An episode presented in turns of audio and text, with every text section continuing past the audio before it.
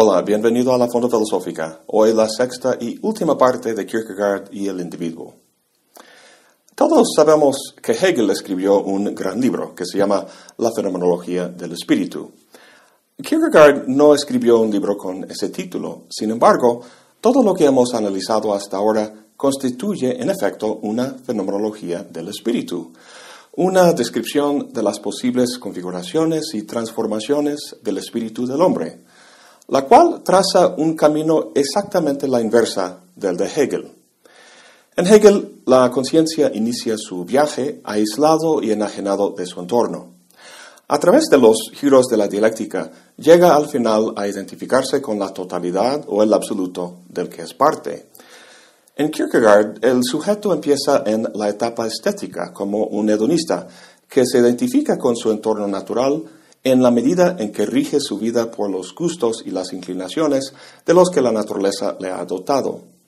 De ahí hasta llegar a la etapa religiosa, el camino describe una creciente diferenciación del sujeto con respecto a su entorno, hasta llegar a ser un individuo concreto. Es por eso que esta serie se llama Kierkegaard y el individuo. ¿Qué significa ser un individuo? En su famoso libro Temor y Temblor, Kierkegaard nos da un ejemplo en el personaje bíblico de Abraham. Cuenta que Dios le dijo a Abraham, Toma a tu único hijo, Isaac, a quien amas, y ve a la tierra de Moría, y ofrécelo ahí en holocausto sobre uno de los montes que yo te diré. Abraham llevó a su hijo al sitio, lo ató y sacó el cuchillo, y levantándolo, su mano fue detenida por un ángel. A fin de cuentas no tuvo que sacrificarlo. ¿Sacrificarlo o asesinarlo? En nuestra sociedad, si una persona acusada de matar a su hijo se defiende ante un juez diciendo que Dios se lo ordenó, el juez lo manda directamente a la cárcel. De hecho, en Internet encontré varios casos de este tipo. En algunos, el padre fue sentenciado a prisión, ya que nadie, ni siquiera Dios, está por encima de la ley. Y en otros, el padre fue declarado no culpable por razones de demencia. Si Abraham hubiera hecho lo que hizo hoy en día, la única forma de defenderlo sería decir que en ese momento carecía de la razón. Obviamente, Kierkegaard no lo defiende así. Abraham no era un demente que requería de tratamiento psiquiátrico, sino un hombre que se guiaba por un fin trascendente que la razón no puede comprender.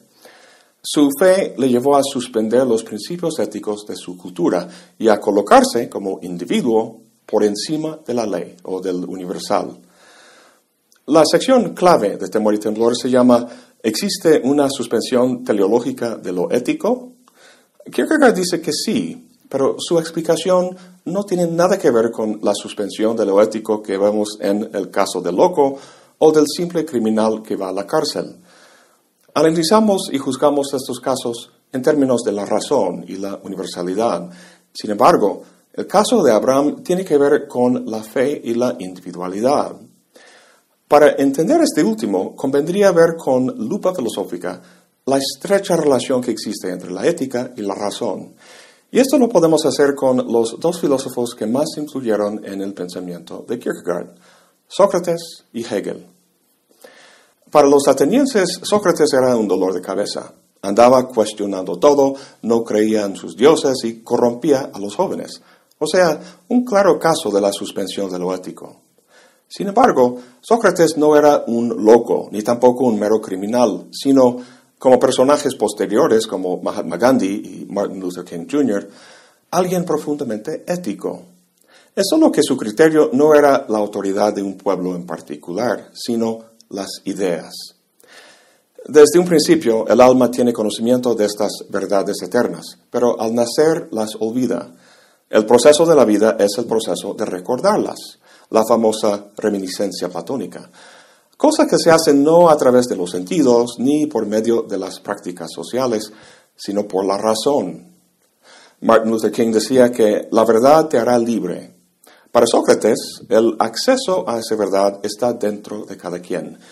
Viva uno en Atenas o en Esparta, su racionalidad está ligada a la dimensión eterna de las ideas y no la contingencia histórica de un grupo social. El modelo socrático no es la única forma racional de abordar la cuestión ética. Hegel bajó la razón del cielo platónico, ubicándola en el proceso histórico concreto de una sociedad. La razón, en un momento dado, no es más que una expresión del orden social con todo y sus valores y esquema ético. Cuando ese orden alcanza una perspectiva absoluta, es decir, al haber la sociedad resuelto sus conflictos internos, se vuelve absoluto y por tanto la razón que expresa ejerce una autoridad absoluta. En este momento, una suspensión de lo ético no se permite por ser precisamente irracional. En el modelo socrático platónico, ninguna sociedad puede encarnar el bien de forma tan completa como la propia idea del bien, y por tanto siempre está sujeto a crítica.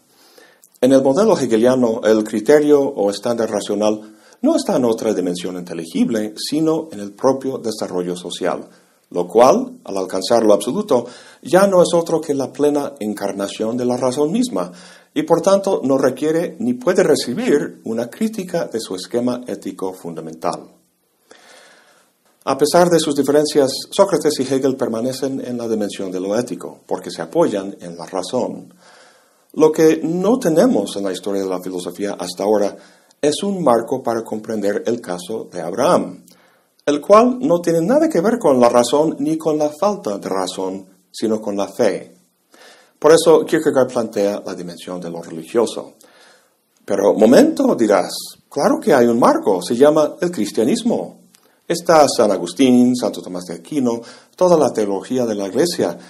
Toda esa tradición no puede comprender a Abraham. Para Kierkegaard, no. Al menos la versión institucional que existía en su tiempo y también en el nuestro.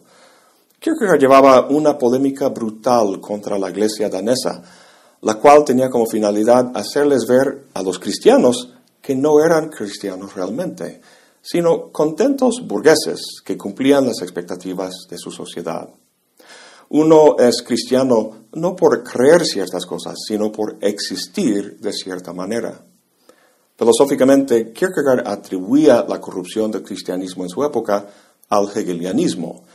Para Hegel, la religión expresa el espíritu de un pueblo, pero posteriormente la filosofía la rebasa, expresando su contenido de una forma más completa. De modo que la fe ya no hace falta, debido a que la razón comprueba el mismo contenido de forma intelectual. De hecho, Kant decía algo muy similar. A fin de cuentas, si creo en lo que enseña el cristianismo gracias al haberlo verificado de forma independiente con la razón, entonces mi fe no es real. Sigo en la etapa ética. ¿Te acuerdas de los factores cuya síntesis constituyen el yo? Infinito y finito, posibilidad y necesidad, etc. Estos opuestos en Kierkegaard son la tesis y antítesis de Hegel, que son superados o mediados en la dialéctica, hasta llegar al sistema total que uno solo tiene que seguir y reconocer.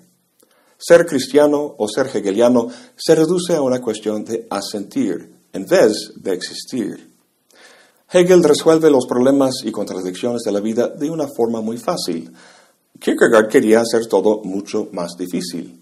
La experiencia religiosa no debe ser una de seguridad y contento, sino de temor y temblor, como veremos. Bueno, Tengamos muy claro el dilema existencial en que uno se encuentra en la etapa ética. El hombre ético es autosuficiente, responsable y autónomo. Con su razón capta criterios universales con los que rige su conducta. Su confianza en sí mismo es muy parecida al defecto de todo héroe trágico, el hubris, que no es más que una confianza excesiva. Lo que hace que obras como El Rey Lear o La Antígona sean trágicas es la colisión de dos imperativos éticos que por separado son totalmente razonables. El héroe sigue uno de ellos, pero llega a la ruina por las consecuencias del otro.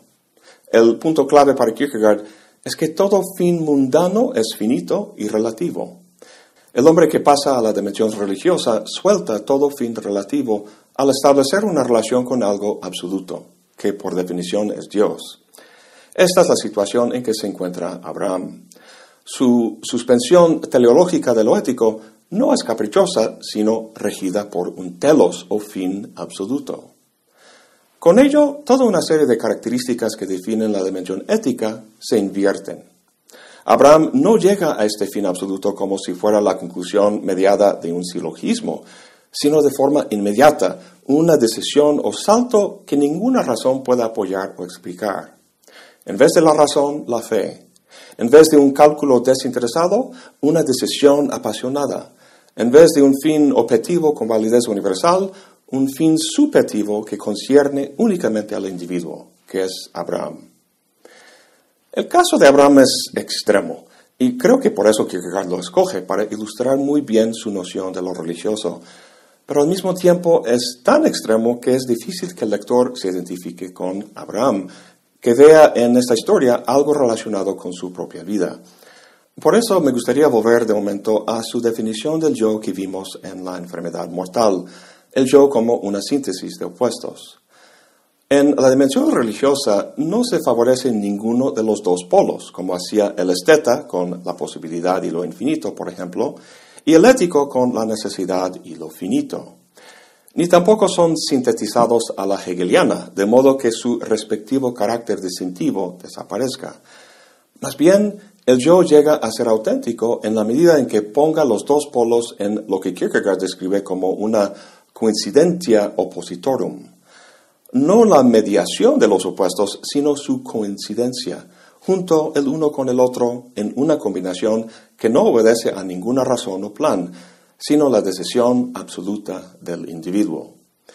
De esta forma logra distinguirse como individuo de los demás. Al carecer de explicación o justificación racional, su síntesis puede parecer absurda, pero resuelve la crisis de la desesperación. La dinámica que Kierkegaard expresa aquí la vemos reflejada muy claramente en la famosa novela de Milan Kundera, La insoportable levedad del ser. El libro es una meditación novelística sobre el concepto del eterno retorno en Nietzsche. Si todo retorna eternamente hasta el último detalle, entonces la vida de uno está determinado, fijo y necesitado, lo cual hace que la existencia tenga un enorme peso esto corresponde a la etapa de lo ético, que acentúa lo necesario y lo finito. Por el otro lado, si la existencia no fuera así y todo momento fuera sui generis y libre, entonces, a diferencia de un gran peso, la existencia sería sumamente leve y los actos del hombre carecerían de sentido.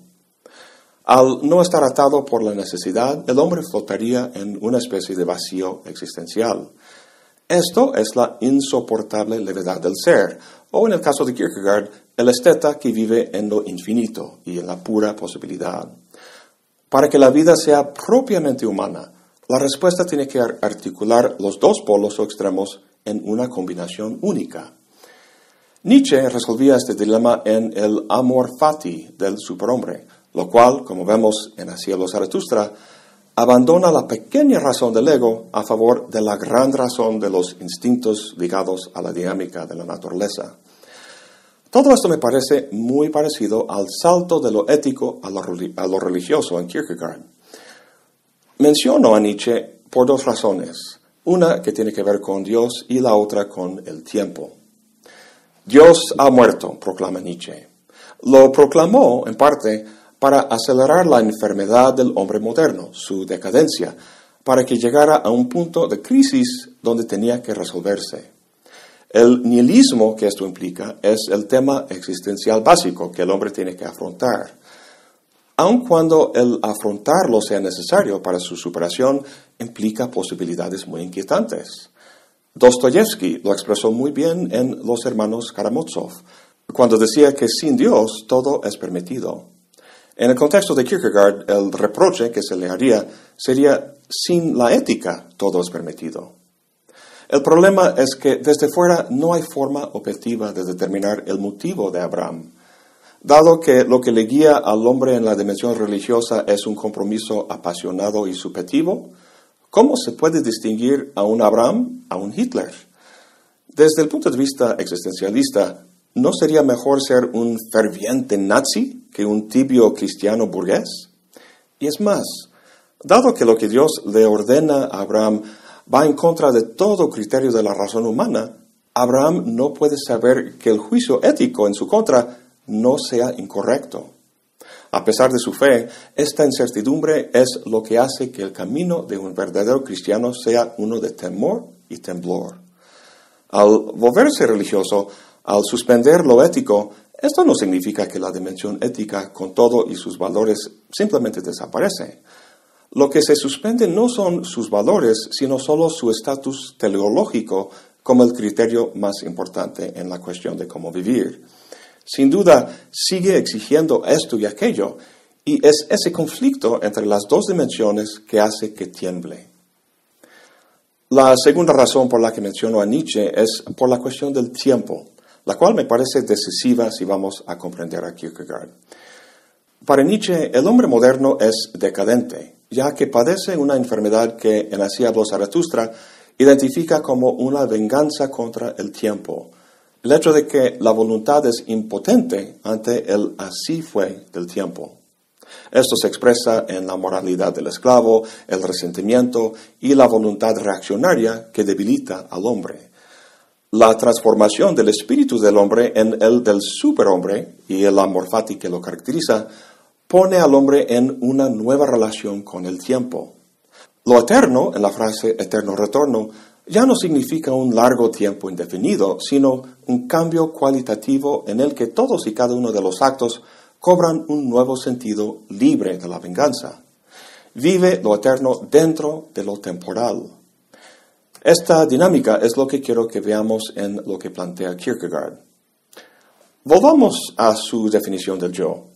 Es una síntesis entre dos polos, lo finito y lo infinito, lo necesario y la posibilidad, y también de lo temporal y lo eterno, hasta ahora hemos hablado de los primeros dos binomios, pero ahora llega a cobrar mucha importancia este último. En Temor y Temblor, Kierkegaard ilustra el movimiento de la fe con el siguiente ejemplo. Dice, un joven se enamora de una princesa y el contenido entero de su vida consiste en este amor. Y sin embargo, la situación es tal que es imposible que se realice, imposible que se pase de la idealidad a la realidad. Hemos visto que lo que distingue a la dimensión religiosa es la relación o compromiso absoluto que uno hace con un otro. Para Kierkegaard, ese otro es un Dios trascendente que, paradójicamente, llegó a existir como un hombre de carne y hueso, Cristo. En Temor y Temblor, los ejemplos que vemos de ese otro es un individuo existente, el compromiso del joven con la princesa, o de Abraham con su hijo Isaac. Siguiendo el ejemplo del joven y la princesa, junto con los criterios y características de la vida de la fe que señala Kierkegaard, creo que podemos llegar a una apreciación más amplia de la dimensión religiosa. Bueno, no extraña que Kierkegaard escoja el ejemplo de enamorarse, ya que semejante experiencia transforma a uno y hace que todo el contenido de su vida se reoriente en términos de esa relación. Claro, hay amoríos y atracciones físicas, pero no se trata de eso, sino de una relación con otra persona que es tan central e importante uno que determina el sentido de todo en su mundo, pasado, presente y futuro. Todo objeto y acontecimiento finito cobra sentido en términos de esa relación. Sin embargo, como dice Kierkegaard en el Postscriptum, sin riesgo no hay fe. En Hegel hay fe sin riesgo, porque todo está mediado de forma racional. Todo lo que uno cree tiene su sustento. En Kierkegaard no. No es una cuestión de conocer, sino de decidir, el salto a lo absurdo de la fe. Y así uno se cura de la desesperación al comprometerse de forma absoluta con un otro, haciendo que todo de su vida dependa de la relación con ese otro. En términos cristianos, la salvación de uno depende de soltar las riendas y depender de forma absoluta de un otro.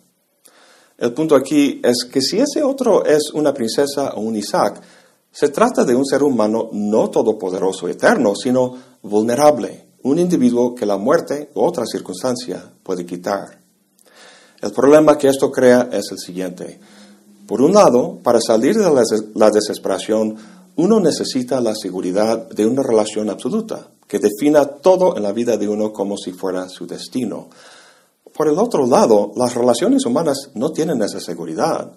De la misma manera que uno conoce a, esa otra persona de pura casualidad, otra casualidad se la puede separar. ¿Cómo responder a esta situación? Pues una posibilidad sería que uno reconociera estos hechos de la vida y que ajustara su existencia de forma correspondiente. O sea, dado que es objetivamente imposible tener una relación perfectamente segura y permanente con otro ser humano, uno idealiza el objeto de esa relación, definiendo a sí mismo en términos de la idea del amado en vez del ser humano real. Esto es un movimiento psicológico muy común. Consigue la seguridad que busca, pero al costo de no poder satisfacer de forma plena sus necesidades temporales a través de esa relación. Pero eso fue el punto del compromiso absoluto en primer lugar. Contrastemos esto con el caballero de la fe, con Abraham. Objetivamente, lo que vemos es un hombre paseando en el campo con su hijo. Lo que no vemos es lo que sucede en su interior. Abraham se da cuenta de que su mundo entero puede colapsar en cualquier momento, que puede perder a su hijo. Sin embargo, se niega a hacer cualquier ajuste a su existencia. Procede como si absurdamente podría mantener a su hijo y cumplir la orden de Dios al mismo tiempo.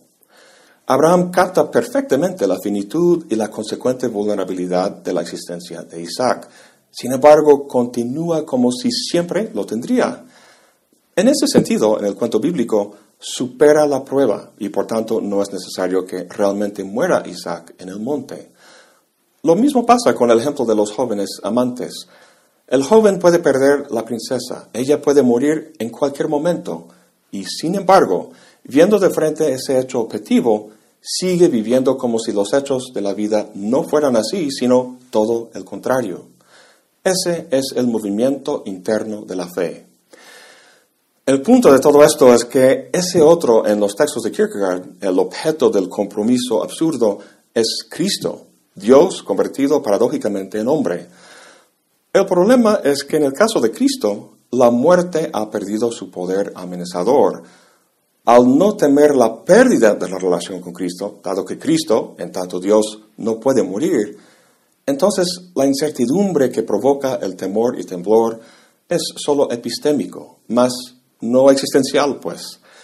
Sin riesgo no hay fe. Y se me hace que si ese riesgo es solo epistémico y no el riesgo de perder el objeto de tu compromiso, como en el caso de la princesa o Isaac, entonces algo esencial del planteamiento de Kierkegaard se pierde. Puede ser que la fe en Dios sea menos arriesgado, menos auténtico que la fe absoluta en otro ser humano individual. Bueno, tras toda esta reflexión, volvemos a la cuestión del tiempo y lo eterno. ¿Cuál es el bien absoluto que buscamos en la vida? ¿Es el placer, como el hedonista? No, ese no es absoluto, no perdura. ¿Es el cumplimiento del deber? Como hemos visto, eso tampoco es absoluto. ¿Se trata entonces de la promesa de una vida eterna que viene después de la muerte? Esto tendría mucho sentido en el contexto de Kierkegaard, pero dice algo interesante y en temor y temblor que aquí cito. Dice que si un hombre carece de intensidad, si su alma desde un inicio se dispersa en lo multitudinario, nunca tendrá tiempo para hacer el movimiento de la fe, sino que estará constantemente haciendo mandados en la vida y nunca entrará en la eternidad. Es muy llamativa esa afirmación porque implica que se viva lo eterno en esta vida, en términos de nuestra definición del yo, se trata de unir o sintetizar el tiempo y la eternidad. Kierkegaard entiende el logro de esta síntesis en términos del Augenblick o el instante.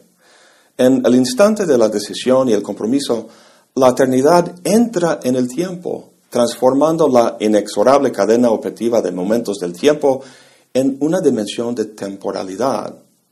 En vez de una serie homogénea de momentos con un punto arbitrario señalando el presente, tenemos una sensación del presente como decisivo, como cualitativamente distinto, y del pasado y el futuro como significativos para nosotros en virtud de las relaciones que guardan con ese instante decisivo de compromiso. Bueno, casi un siglo después, Heidegger va a formalizar esas cuestiones de la muerte y el tiempo de forma más sistemática, pero claro, Kierkegaard lo dijo primero. Resumiendo, pues, hago esta interpretación de Kierkegaard con temor y temblor. No quiero diluir ni disfrazar el papel de Dios y la revelación del cristianismo en su pensamiento. Algunos lo han hecho y creo que se pasan, ya que es muy importante conservar el carácter absoluto y trascendente del otro con el que uno se compromete. Sin embargo, temiendo y temblando, creo que ese tipo de compromiso donde uno suelta las riendas del control puede realizarse mediante otro ser humano vulnerable, por las razones que he expuesto aquí. En todo caso, como mínimo, hay que distinguir la fe religiosa de Kierkegaard del cristianismo común tal como existe hoy en día. El hombre de la fe para Kierkegaard no es un religioso creyente, sino un religioso existente. Dice, si alguien con conocimiento de la idea verdadera de Dios entra a la casa de Dios, la casa del verdadero Dios, y reza, pero reza de forma falsa, y si alguien que vive en un país idólatra, pero que reza con toda la pasión de la infinidad, aun cuando sus ojos descansen sobre la imagen de un ídolo, ¿en cuál de los dos casos entonces hay más falsedad? El uno reza verdaderamente a Dios, aunque adora un ídolo. El otro reza de forma falsa al Dios verdadero y por lo tanto, en efecto, adora a un ídolo. Eso es todo por hoy. Gracias por acompañarme. Hasta la próxima y buen provecho.